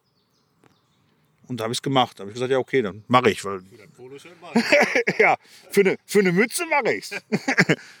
und ähm, da war ich noch gar nicht so medial vertreten. Und Etienne hat mir, muss ich auch ehrlich sagen, da viel unter die Arme gegriffen und hat gesagt, immer, ich schieße Bilder für dich. Und haben wir ja eh zusammen gemacht, aber hat mir hier und da Hilfestellung gegeben. Auch Kai damals, muss ich äh, ganz ehrlich gestehen. Und so fing diese Geschichte an. Dann habe ich viele Messen für Corda gemacht, viel Urlaub investiert in diese ganze Geschichte und bin eigentlich über mit hingefahren, wo Corda war. Wieso? Man ist ja dann, zu der Zeit waren glaube ich, boah, weiß ich nicht, sieben, acht Messen so, die man so im Jahr gemacht hat. Dann kam die Anfrage, ach Jensi, du bist ein netter Kerl, wir haben wenig Personal, fahren wir mit nach Österreich oder mach mal das. Und daraus ist es natürlich gewachsen. Dann war ab und an auch mal der Geschäftsführer dabei, Maurice, den ich heute noch sehr schätze. Und dann kam irgendwann auch das Angebot auf den Tisch. Etienne ist dann ins Marketing gerutscht, hat dann die ganze, damals war noch keine Ahnung, wie viele Magazine betreut, in ganz Europa und auch viele Bilder geschossen. Und ich habe dann äh, den Verkauf von ihm übernommen, weil ich glaube, dass man auf den Messen gesehen hat, dass ich, äh, ja, bin kein gelernter Verkäufer. Das habe ich auch so kommuniziert damals bei Corda. Aber ähm, ja, anscheinend war man von meiner Art oder von meiner Menschlichkeit so überzeugt, dass man gesagt hat, oh ja, das kann er wohl schaffen. Und so bin ich bei Corda gelandet. Ja, eine überzeugende Art hast du auf jeden Fall. Ähm, ja, du bist bei Corda gelandet. Ich bin dann auch irgendwann bei Corda gelandet, als Etienne letztlich ähm, wieder rausgegangen ist. Also er ist ja selber rausgegangen aus freien Stücken, ähm, wollte aus der Angelbranche raus und hatte mich damals empfohlen.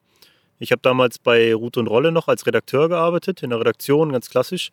Ähm, was auch ein cooler Job war, aber ja, wie das halt so ist, im tatsächlichen Journalismus vollständig unterbezahlt. Und ähm, ja, im Grunde mit wenig Perspektive verglichen mit dem, was da so ähm, auf mich zukam. Und vor allen Dingen war Corda zu diesem Zeitpunkt halt auch schon eine außergewöhnlich prestigeträchtige Firma, die im Bereich Marketing ähm, ihresgleichen gesucht hat. Gerade was ähm, den aufkommenden Videobereich anging, war da ein Riesenpotenzial. Ähm, Corda England hat da mit der Masterclass, ich glaube damals hieß es noch Carpfishing Tipps Tricks and Tackle oder sowas. Ich weiß es gar nicht mehr genau. Ich, ja, ja. Auf jeden Fall war es noch anders, als es dann, ähm, als ich dann entwickelte. Aber ähm, ja, es war auf jeden Fall mein Einstieg letztlich bei Corda. Und ähm, wir zwei haben auch einige Messen miteinander bestritten. Wir haben auch zusammen gefilmt für Masterclass. Wir haben eine ganze Menge zusammen bei Corda erlebt. Du hast dann aber auch, war das, ich weiß gar nicht, was vor mir oder nach mir? Ich glaube, es war vor mir. Klar, das war vor mir. Hast du auch die Entscheidung getroffen, auch selbst getroffen, ähm, nee, ich möchte jetzt nicht mehr in der Angelbranche arbeiten. Was hat dazu geführt, dass du diese Entscheidung getroffen hast? Und, ähm, du, du, warst sehr krass vernetzt zu dem Zeitpunkt. Du hattest sehr viele, sehr gute Kontakte deutschlandweit durch deinen Beruf im Außendienst. Ähm, ich weiß aber auch, dass du mit der Zeit, die du dort warst, immer weniger im Angeln drin gesteckt hast oder selber geangelt hast, obwohl du ja in der Angelbranche gearbeitet hast. Vielleicht äh, kannst du da mal ein bisschen tiefer gehen. Okay, ich werde es mal versuchen. Ich habe äh, fünfeinhalb Jahre für Corda gearbeitet, äh, bin heute noch im Team, bin ich auch sehr glücklich drüber und habe immer noch einen äh, ja, äußerst engen und liebevollen Umgang mit allen, die da arbeiten. Und ähm, als ich das gemacht habe, die Entscheidung zu treffen, dass ich da aufhöre, meinen mein Traum zu leben. Ja, mein Traum war, einfach mit Angeln zu machen, von äh, klein auf. Und dann bin ich irgendwann mal durch viele glückliche Zustände da reingerutscht, war auch immer, ja. Und äh, habe es dann halt gemacht, bin den Schritt gegangen, habe nie einen Verkäuferberuf gelernt. Und diese Kurve von Corda ging zu der Zeit immer noch steil nach oben.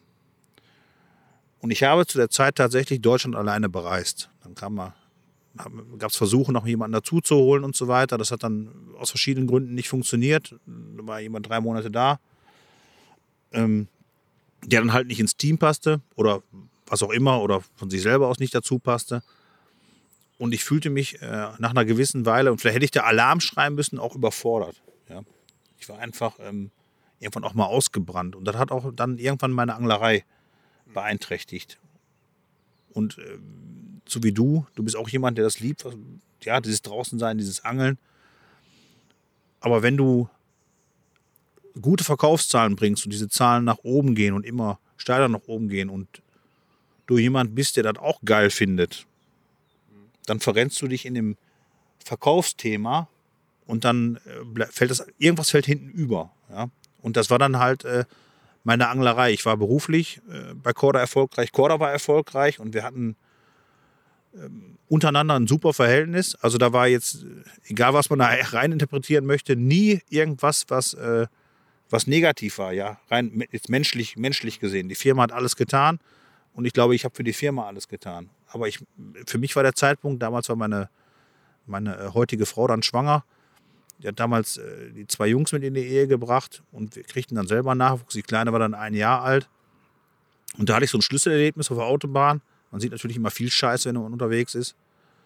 Ähm, das war im Winter, so eine vereiste Fahrbahn und ähm, bin dann trotzdem los nach irgendeiner Messe. Ich glaube, wir waren vorher in Österreich. Ich bin montags trotzdem in die Karre gestiegen, hatte bei, bei Uli Schroll einen Termin und ähm, habe dann so ein Schlüsselerlebnis für mich gehabt und habe dann entschieden, äh, Jensi, das äh, kannst du nicht mehr machen. So, ich habe meine Tochter vor mir gesehen und habe gedacht, nee, das, äh, da tust du dir keinen Gefallen mit, ja, wenn du dich jetzt hier wegsemmelst oder so. Und bin umgedreht und auf dem Weg nach Hause rief mich tatsächlich auch noch der Chef von an, Maurice, und sagte, Jensi, wo bist du? Der wusste, dass ich aus, äh, aus Österreich von der Messe kam. Und er sagte, ja, du, ich bin auf der Autobahn. Auf dem Weg nach äh, Uli. Dabei war ich schon lange umgedreht. Dann sagt er, Jensi, du fährst jetzt nach Hause. Es sind draußen scheiß Straßenverhältnisse. Es ist nicht nötig, dass du dahin fährst. Und dann habe ich äh, lange Zeit hin und her überlegt, was ich jetzt mache und was ich nicht mache. Und bekam dann ein Jobangebot in der Firma, wo ich vorher gearbeitet habe, um da in der Entwicklung zu arbeiten. Und ja, das ist natürlich auch ein interessanter Job. War tatsächlich auf dem Wochenmarkt. Ich war mit der Kleinen im Kinderwagen am Wochenmarkt. Der Chef, mein heutiger Chef, kam da vorbei und sagte: Jensi, du, du hast das doch gelernt. Leute wie du, die sterben leider aus. Komm doch mal vorbei. Dann bin ich da hingefahren, habe mir das angehört und habe dann noch wochenlang mit mir geringt. Weil, wenn man das ja, so liebt und die Menschen, die da arbeiten, gerade bei Corda so liebt, ähm, ist das schwer, den Absprung zu schaffen. Ja? Dieses, dieses Ding ratterte nach vorne. Angefangen sind wir da mit sieben Leuten, dann waren es schon 15, dann waren es 20. Da war es noch in Maastricht. Und habe dann irgendwann abends mein Telefon gegriffen, da hatte ich schon den Vertrag da liegen von der anderen Firma und habe dann Maurice angerufen und äh, unter Tränen gesagt, dass ich aufhören werde. Ja, ähm, persönliche, schöne, sehr nachvollziehbare Story auf jeden Fall. Und ähm, ich kann das sehr gut nachvollziehen, ne? Also definitiv. Ich kann das gut nachvollziehen. Ich glaube, das ist so ein Ding, was, was schon manch einer erlebt hat, der sein, seine große Leidenschaft zum Beruf gemacht hat. Und wenn der Beruf dann irgendwie die Leidenschaft schluckt, ne? Ja. Und du plötzlich, ähm, und ich meine, ich habe da immer schon richtig großen Respekt vor gehabt, was jemand im Außendienst leistet. Weil, ich meine, hey, das ist Klagen auf hohem Niveau, aber sowas wie mal einen Futterplatz aufbauen, kannst vergessen, weil du bist heute hier, morgen da. Du fährst dann nach Berlin und dann bist du wieder sonst irgendwo unterwegs. Gerade zu der Zeit, wo, wo du im Grunde anfangs zumindest komplett alleine mit allem dagestanden hast, ähm, ist das natürlich heftig, diesen Job überhaupt so zu bedienen. Und du hast es ja gut gemacht. Und äh, ja, ich kann mir schon vorstellen, dass sich da verrennt. Und dann will man mit der ganzen Scheiße auch nichts mehr zu tun haben. Du willst mit dem Angeln selber einfach nichts mehr in der Mütze haben. Du hast die freie Zeit mit deiner Familie und ansonsten bist du auf der Straße unterwegs, bist mit Kunden, mit denen du auch gut stehst. Und, ne, das ist verdammt schwierig, das, das eine mit dem anderen gut zu kombinieren. Ist ja auch Das- gesellig, ne? Du, du, hast, du, hast Kunden, du hast Kunden, mit denen du dich auch äh, menschlich verdammt gut verstehst. Und äh, da auch für die Leute den Absprung zu schaffen, ja, du gehst mit denen abends essen, mal ein Bier trinken oder so. Da sind so viele nette, liebe äh, Menschen dabei gewesen. Und auch diesen, ja, das ist so, als ob du eine Familie verlässt. Ne? Du kommst da hin, ich habe bei vielen am Tisch gesessen, habe da mitgegessen. Ich weiß nicht, ob sie das mit jedem Vertreter machen, aber es hat halt bei mir gepasst mit ganz vielen Leuten. Und ähm, auch das zu hinterlassen oder für mich zu das, das hinter mir zu lassen, war, ist mir schwer gefallen. Aber wie ich schon sagte, die Entscheidung war dann damals gefallen. Ich habe da, so wie es damals gelaufen ist, über diesen die Zeitfaktor, sag ich mal, viel auswärts schlafen, unterwegs zu sein. Aber das war ich ja selber. Mich hat ja keiner dazu getrieben. Aber ich habe selber dann, habe mich da drin selber ja, auf irgendeine Art und Weise verrannt. Wenn du erfolgreich bist und du kriegst Zuspruch von irgendeiner Seite und wenn es nur nackte Zahlen sind, dann, ja, dann, dann läufst du wie ein Gestörter. Und das war das große Problem. Und dann habe ich das selber erkannt und habe dann rechtzeitig noch die Bremse, äh, sag ich mal, getreten oder gezogen, wie auch immer man das sagen möchte. Heute sehe ich die Sache ein bisschen anders. Naja, gut, du kannst, es gibt ja eh nur jetzt, ne? Also du hast Ja. in dem Moment aus einer, aus, einer, aus einer Gefühlslage heraus oder insgesamt dann irgendwann wahrscheinlich auch rational, weil du es gut genug durchdacht hast, entschieden und das war dann für den Moment auch die richtige Entscheidung. Ähm, das ist ja bei allen Dingen immer so. Und letztlich, ähm, wenn ich darauf so zurückblicke, auch bei mir, ähm, was, was das angeht, ich habe auch fünf Jahre dafür für Corda gearbeitet. Es ist oft so, dass Menschen, die einen gewissen Ehrgeiz mit irgendwas haben, fünf Jahre so einer Sache widmen können und dann ins Grübeln kommen. Das ist ein ganz typisches Phänomen in allen möglichen Berufsgruppen, dass man dann irgendwie einen Tapetenwechsel braucht. Und ich meine, du beispielsweise hast in der Zeit ja auch viel gemacht. Da waren, du hattest eine Story im, im äh, Corda-Jahresheft, das, ich glaube, zwei Jahre in Folge rauskam. Ich glaube sogar, ich weiß gar nicht, ob es sogar zwei waren, ich bin mir gar nicht mehr so sicher, aber eine Geschichte mit diesem großen Schuppi, den du mal im Kanal gefangen hast, die auch ähm, im Capzilla-Jahresheft, Jahresbuch, im Vom Wasserbuch damals gewesen ist. Ähm, du bist hier in Video, im, sogar in englischen Videos mit aufgetreten, am Gigantica mit einer ziemlich krassen Session. Also ich erinnere mich da an einige Sachen, ähm, die ich mit dir dann noch so in Verbindung bringe. Und ich denke aus der Perspektive ähm, der jetzt noch bestehenden Corda Europe Crew, ich habe ja auch ein sehr gutes Verhältnis immer zu Maurice Köln gehabt und einen großes, äh, großen Respekt für seine Arbeit, ähm, hast du da sehr, sehr viel mit aufgebaut. Ne? Also du hast ja deine Spuren hinterlassen da und bist heute nach wie vor dabei. Du bist nach wie vor im Team aktiv. Ich weiß, dass du damals, als du Corda dann verlassen hast, insgesamt natürlich deutlich inaktiver wurdest, was ja absolut naheliegend ist ähm, und man erstmal auch einen gewissen Abstand dazu braucht. Das hat sich mittlerweile geändert. Du fällst wieder auf, du bist bei Instagram am Start, du bist, ähm, wenn man dich so über drei Ecken noch ein bisschen mitverfolgt, über natürlich Kumpels, wir haben auch noch gemeinsame Kumpels und ich bin bei Corda ja auch noch irgendwo sehr eng vernetzt, dann fällt auf, dass du extrem krass fängst aktuell, dass du eine richtig krasse Saison hinlegst. Und ähm, da würde mich mal interessieren, wie ist das dazu gekommen? Also, dass du, dass du eine, eine Phase für dich brauchtest und vielleicht auch mal wieder, ein, dass du auch mal ein bisschen aus dem Angeln raus warst, ist im Grunde ja eigentlich logisch. Was hat dich wieder reingeführt? Ja gut, wenn ich jetzt sage, schöpferische Pause, hört sich dann vielleicht ein bisschen banal an. Aber ähm, es war so, dass ich meinen Abstand brauchte. Damals fingst du bei Corda an. Mein Mentor, und da muss ich ganz ehrlich sagen, Etienne war weg. Du warst dann da. Wir haben es dann, äh, wir haben zwei Drehs gehabt, übrigens, nicht nur einen. Wir haben zwei Drehs, einmal so eine, da- ich sag nur Sonnenstich, aber Die muss ich hier kurz zum Besten geben, weil das, das ist eine Story, die muss kurz erzählt werden. Also, wir wollten unbedingt einen Dreh machen, wir wollten für Masterclass zusammen filmen und Jens hat ein richtig geiles Gewässer aufgetan. Einen richtig coolen Baggersee mit einem, ja, relativ schwer einzuschätzen, aber jetzt auch nicht gerade bombastisch großen Fischbestand. Und unser Dreh fiel auf die beschissensten Bedingungen, die du für sowas haben kannst. Ultimativer Hochdruck, Hitze und so weiter und so fort. Im Nachhinein hätten wir es am besten einfach an diesem Baggersee gemacht. Aber ähm, ja, dann haben wir stattdessen ein Gewässer, ähm, ich glaube Höhle oder wie spricht man das, ist auch egal. Also so ein Tageskartengewässer in Holland genommen, um da mit Six zu angeln, weil wir dachten, okay, wir müssen uns die Bedingungen anpassen, das ziehen wir jetzt durch. Und äh, ähm, ich war nicht ganz unschuldig daran, dass wir letztlich dorthin gefahren sind. Fakt ist, was wir da erlebt haben, war im Grunde der Horror. Die Fische sahen furchtbar aus, weil sie hart verangelt waren.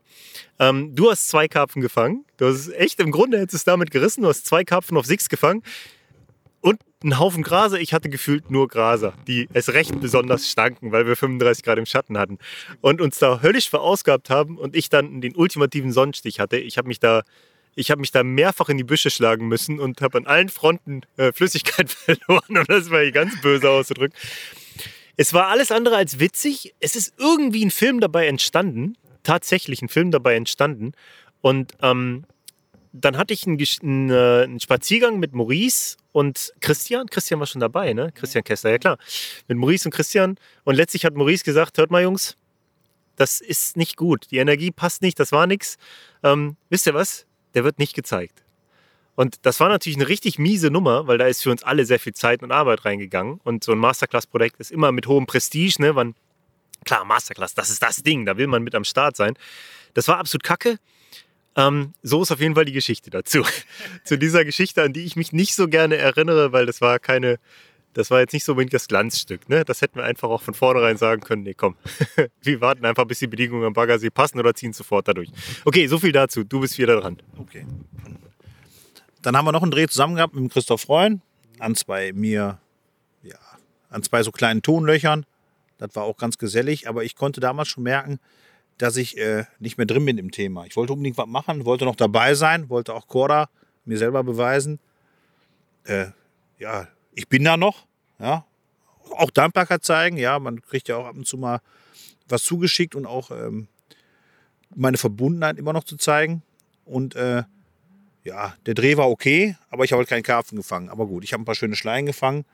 Aber ich war in dem ganzen Thema tatsächlich nicht äh, drin. Und dann braucht man auch eine Zeit für, um das zu begreifen, warum manche Dinge im Leben so sind, äh, ja, wie sie halt passieren oder wie sie einfach sind. Und ähm, habe dann danach äh, noch einen Gang zurückgeschaltet. Ich habe eigentlich gedacht, jetzt irgendwann muss er mal einer anrufen und sagen, Jensi, hör mal, dat, äh, du passt hier nicht mehr zu oder so. Das ist nicht passiert, weil man äh, mir von Korda-Seite immer gesagt hat, ja, du bist, ja, du gehörst zur Familie. Ja. Das wurde nie angezweifelt. Egal, ob ich jetzt ein Jahr nichts mache oder ob ich was mache oder was ich mache, sondern ich bin Teil der Familie. Und äh, ja, das finde ich auch heute noch sehr ehrenvoll. Oh, Clef Gratoni im Hintergrund, aber egal. Und dann habe ich äh, vor ja, zwei, drei Jahren wieder neue Energie gefasst.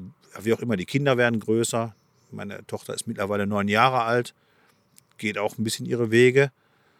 Habe die richtigen Leute kennengelernt mit den richtigen Gewässern. Und ähm, ja, bin jetzt wieder richtig durchgestartet, muss ich sagen. Ich habe dieses Jahr ein sensationelles Jahr, ähm, wo ich manchmal selber gar nicht glauben kann, was da so gerade passiert.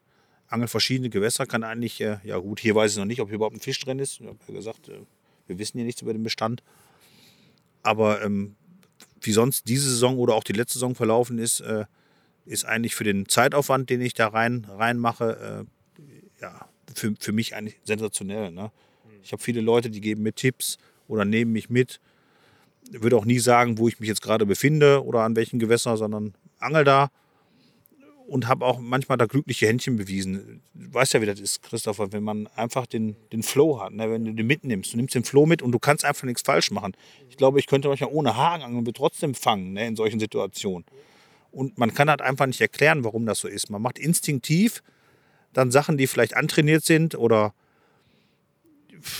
die einfach, ja, keine Ahnung, vielleicht sind sie Gott gegeben oder vielleicht ist es einfach nur dämlicher Zufall, aber instinktiv fängt man dann zur richtigen Zeit den richtigen Fisch oder man wirft die Route einfach nur an den richtigen Platz, warum immer. Aber es passieren Sachen, die man nicht erklären kann. Und dieses Jahr ist so ein Jahr für mich. Und ich finde das äh, befriedigt mich sehr. Ich bin sehr gechillt dadurch. Ich bin auch eigentlich seit letztes Jahr sehr gechillt. Ich bin runtergefahren. Meine Person, ich komme jetzt auch ins gesetzte Alter. Ich sehe viele Sachen mit anderen Augen. Und äh, ja, so wie es jetzt läuft, befriedigt mich das. Ne? Ich mache meine Nacht und komme dann, oder mache meine zwei Nächte, komme dann sonntags nach Hause. Meine Frau sagt schon immer, äh, jetzt, ich glaube, du musst erstmal auf die Couch, geh mal duschen, geh auf die Couch, weil die dann schon sieht, äh, ja, die Nacht war anstrengend. Ne? Und äh, so ist es im Moment halt. Ich weiß aber, das kann auch nur eine Momentaufnahme sein, das kann auch wieder anders werden. Aber es ist so jetzt, wie es ist. Ja, ich glaube, ähm, das hat viel damit zu tun, dass du da auch überhaupt keinen Druck verspürst. Ne? Es gibt keinen Grund, dich da unter Druck zu setzen. Und ich glaube, dass so ein Punkt, ähm, gerade nachdem du bei Corda beruflich raus warst, hast du dich dann irgendwie auch noch verpflichtet unter Druck gesetzt gefühlt. Und jetzt hast du mittlerweile deine, deine Ansicht dazu irgendwo geändert, weil diese, diese Sache ähm, für Maurice war es ja damals faktisch so und ist es auch heute noch so, ähm, dass du halt Familienmitglied bist. Das wurde auch nie in irgendeiner Form angezweifelt. Ne? Das war einfach gesetzt. Ja, Jens war dabei. Klar, da kam jetzt nichts mehr von, aber da hat er seine Gründe für und das ist auch gut. Alles okay. Klar. Ähm, ich glaube, das ist so, es gibt so verschiedene Dinge. Bei mir ist es oft so, da ich ja beruflich da krass drin vernetzt bin und das, äh, ich bin, das, das Angeln ist Teil meines Berufs, ganz fester Bestandteil davon. Das setzt mich oft unter Druck. Bei mir ist es so, ähm, was mir den Druck nehmen kann, ist ein besonderer Erfolg zum Beispiel. Und danach habe ich dann, weil das Ding ist sozusagen, ne, das, das Tor ist gemacht. So diese Woche. Ja, ja, genau. Wenn sowas passiert, dann ist danach alles easy. Aber ich finde, das ist ganz gut vergleichbar, weil ähm, ich glaube, das ist alles Energie. Wenn du, wenn du halt im Fußball drin stehst und du musst einen Elfmeter versenken und dir guckt ein Millionenpublikum zu und du zweifelst die ganze Zeit und hast Sorge und das alles muss jetzt ablaufen und der Druck auf den Schultern wird immer größer, ja, dann ist die Wahrscheinlichkeit, dass du das Tor verziehst, natürlich deutlich größer. Ne?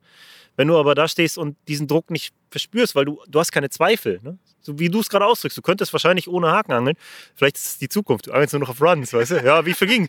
Ja, ja, sechs Runs, Junge. Aber keine im Kescher, weil ich brauche die nicht mehr im Netz.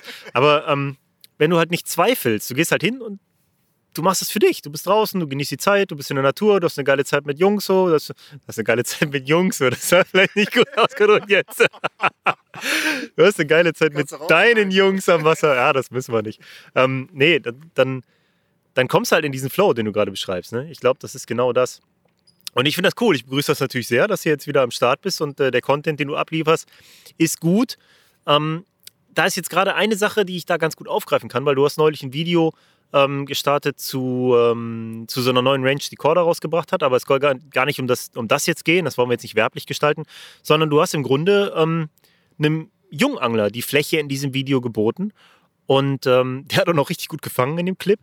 Und ich weiß, dass du dich schon länger in der Jugendarbeit immer engagiert hast. Da war dieses Gewässer, das du selber schon erwähnt hast, dieser, dieses Hubertus-Gewässer, ähm, an dem du uns damals auch mal einen Dreh für Masterclass ermöglicht hast. Ermöglicht hast. Und ähm, dort warst du, glaube ich, wenn ich es jetzt nicht ganz durcheinander rüttel, auch mal Jugendwart. Und dieses Thema Jugend war dir immer wichtig. Und, ähm, wo rührt das her und ja, was kannst du zu dem Thema noch berichten? Wie hat sich das für dich gestaltet, diese Jugendarbeit? Gut, ich bin irgendwann auch mal Jugendlicher gewesen und in diesem Verein waren damals schon Jugendwarte und wir waren immer so eine, so eine Gruppe von, ich sag mal, so 30 Kindern und Jugendlichen.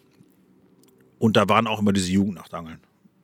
Und aus dieser Generation sind äh, viele Freundschaften und auch viele Angler entstanden. Ein paar Angeln nicht mehr, also die Hälfte vielleicht nicht mehr. Aber man hat immer noch, äh, tatsächlich zu der alten Truppe, habe ich immer noch Leute, mit denen gehe ich tatsächlich nur angeln. Ja, also die kenne ich schon, weiß ich nicht, 30 Jahre oder so, die Leute. Und wir angeln immer noch äh, hin und wieder zusammen oder auch regelmäßig zusammen. Sorry. Und dann war damals so ein Thema im Verein, da kam das mit dem Karpfenangeln richtig auf. Und wie in jedem Verein ist das seit irgendjemand ein Dorn im Auge. Das ist schon boah, 16, 17 Jahre her vielleicht. Und da fing das im Kleinen an. Da hat ein bekannter Bolli-Hersteller auf seine Tüten gedruckt, dass es minderwertige Qualität aus Polen oder was ich was gibt. Und die, die Gewässer verunreinigen, möchte auch nicht auf Namen eingehen, spielt auch keine Rolle. Auf jeden Fall hatte irgendeiner von den älteren Herrschaften aus dem Vorstand diese Tüte aus dem Müll gefischt und hat uns das dann vorgelesen. Und dann war die große Geschichte, wie es auch in vielen Vereinen ist, man wollte Bodies verbieten, man wollte Zelte verbieten und viele andere Sachen verbieten. Und äh, ich war gar nicht mehr so vernetzt in diesem Verein, weil ich äh, zu dem Zeitpunkt eigentlich äh, andere Gewässer beangelt habe und habe dann für, bei mir selber gesagt, du musst jetzt hier was ändern, sonst können diese 40, 50 Kinder hier nicht mehr angeln, so wie sie gerne wollen. Ja? Dann sitzen die hier in 100 Jahren noch mit der Stippe oder mit der Matchroute, was nicht schlecht sein soll. Aber ich wollte das, ähm, den Trend, der da war, der negative Trend im Verein, den wollte ich aufhalten und habe mich dann tatsächlich äh, aufstellen lassen zur Wahl zum Jugendwart. Und das habe ich dann auch damals gemacht, zusammen mit meinem Onkel. Mein Onkel hat sich auch aufstellen lassen. Und wir wurden da tatsächlich gewählt, weil da will natürlich keine Sau machen. So einfach ist es. Und du sitzt dann aber mit in dem Vorstand und bist in den Sitzungen mit dabei. Und da konnten wir viele Sachen, und das ist heute ein vorbildlicher Verein aus meiner Sicht, der sich äh, um die Belange der Angler kümmert, sagen wir mal so. Du kannst da hinkommen als Karpfenangler. Es gibt Tagestickets, das, die Einheimischen finden das nicht immer toll, das sage ich dir ganz ehrlich. Ja, wenn da 10 oder 15 Zelte stehen, äh, kann ich verstehen. Aber es ist ein offener Verein, du hast da auch gefilmt. Und ich habe mich da viele, ich glaube, ich weiß nicht, 12, 14 Jahre engagiert in der Jugendarbeit. Und das ähm, ja, hat mir damals äh, viel bedeutet. Ja, viele von den damals Kindern sind auch heute noch ähm, ja, Freunde von mir. Ja, hört sich vielleicht bescheuert an, aber viele von denen sind richtig gute Angler. Viel besser als ich vielleicht jemals werden könnte. Da sind viele Angler dabei. Wenn ich mit denen sonntags losgehen würde zum Federn, würde mir die Hose ausziehen. Ja, dann würde ich blähend nach Hause laufen. Und die haben sich halt äh, sehr gut entwickelt. Und dann habe ich viele, viele Jahre das da im Verein gemacht und habe das dann vor ein paar Jahren auch äh, zu einer Phase, wo ich gedacht habe, naja, jetzt war genau die Phase, wo es dann mit dem Angeln sowieso äh, für mich irgendwo, ja, nicht gegessen war, aber ich wollte ein bisschen Abstand haben, äh, übergeben an jemanden, wo ich, den habe ich, hab ich zwischendurch mit ins Boot geholt, ähm, wo ich dachte, der kann das weiterführen, sagen wir mal so. Und äh, so ist es auch gekommen. Mich hat das, mich begeistert das äh, bis heute noch. Ne? Wenn ich da spazieren gehe, heute angel ich da kaum noch, gehe ich schon mit meinem Hund da eine Runde laufen und die Kids sitzen da ähm, finde ich, haben die einfach eine Chance verdient, da am Wasser zu sitzen, anstatt in der Stadt irgendwo auf der Bank zu sitzen. Und äh, ja, mir bedeutet das was. Muss nicht jedem was bedeuten, aber ich finde das cool. Ja? Die können mich alle ansprechen. Und ich habe heute noch regelmäßig Kontakt zu denen über WhatsApp oder was auch immer. Oder sind auch viele gute Handwerker dabei. Ja, wenn man was zu streichen hat, kommt gerne mal einer und, äh, und hilft einem oder so. Und das finde ich gut. Die zahlen halt auch zurück, irgendwo in Menschlichkeit oder einfach nur am Wasser vorbeizukommen und äh, ein Bier mit dir zu trinken. Ja, mega. Ähm, ich, glaube, äh, ich glaube, so ein Jugendwart wie dich, den würde man sich an vielen Vereinen wünschen. Wenn ich da mal so auf ein paar Blicke, wo ich am Start bin und ähm, was du da so geschildert hast, finde ich richtig cool, dass du dich dann engagiert hast, weil du selbst was bewegen wolltest und dir das gelungen ist, weil den Hubertus-Verein äh, habe ich auch als einen sehr offenen, aufgeschlossenen, echt gut aufgestellten, lockeren modernen Verein erlebt, wie es das vielleicht heute auch echt sein sollte. Ne?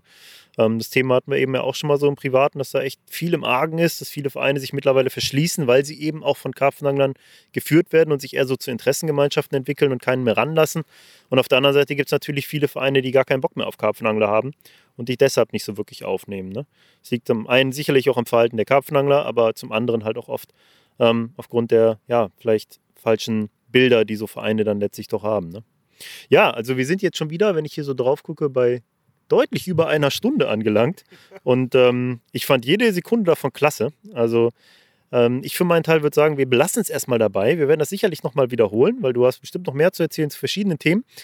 Vor allen Dingen deshalb möchte ich das jetzt ganz gerne hier erstmal beenden, weil ich gerne mit dir noch ein Audio-Coaching aufnehmen würde zum Thema Angeln am großen Strom am Vater Rhein.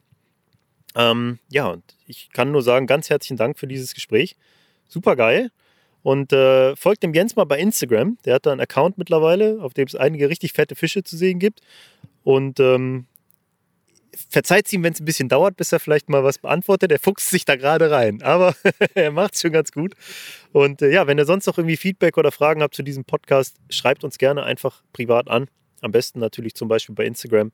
Und ähm, ja, ich sage von meiner Seite schon mal vielen Dank fürs Zuhören und gebe jetzt nochmal schnell das Mikro an den Jens. Ja, ich kann mich auch nur bedanken ja, für, die, für die Chance, sowas hier machen zu dürfen, mal deine Fragen zu beantworten. Und äh, mich hat es äh, viel mehr, mehr gefreut, dass wir beide mal wieder zusammenkommen, hier zusammenhocken und einfach ein lockeres Gespräch führen. Und ich hoffe, dass ich äh, dem in irgendeiner Form gerecht werden konnte, was du in mir gesehen hast. Aber ich glaube, ähm, war ein sehr lockeres Gespräch und äh, vielen Dank dafür. Super gerne. Hast du, ich möchte das Ganze mit einem kleinen Mysterium beenden. Ähm, es ist doch, seit wann warten wir jetzt schon auf die Pizza? schon ziemlich, ziemlich lange. Und das Mysterium, was jetzt gelöst werden muss, ist, was ist geschehen? Warum ist bis jetzt keine Pizza angekommen? Es gibt viele Gründe. Die Kühe könnten einer der Gründe sein, aber ich glaube, es hat einen anderen Grund. Vielleicht ähm, habt ihr Bock, dieses Mysterium zu lösen und äh, Vielleicht verknüpfen wir das Ganze ja sogar mit einem Gewinnspiel. Wer weiß, wir wissen es nicht, aber ihr könnt uns gerne schreiben, was ihr glaubt. Also bis dahin, wir sind raus. Ciao. Ciao.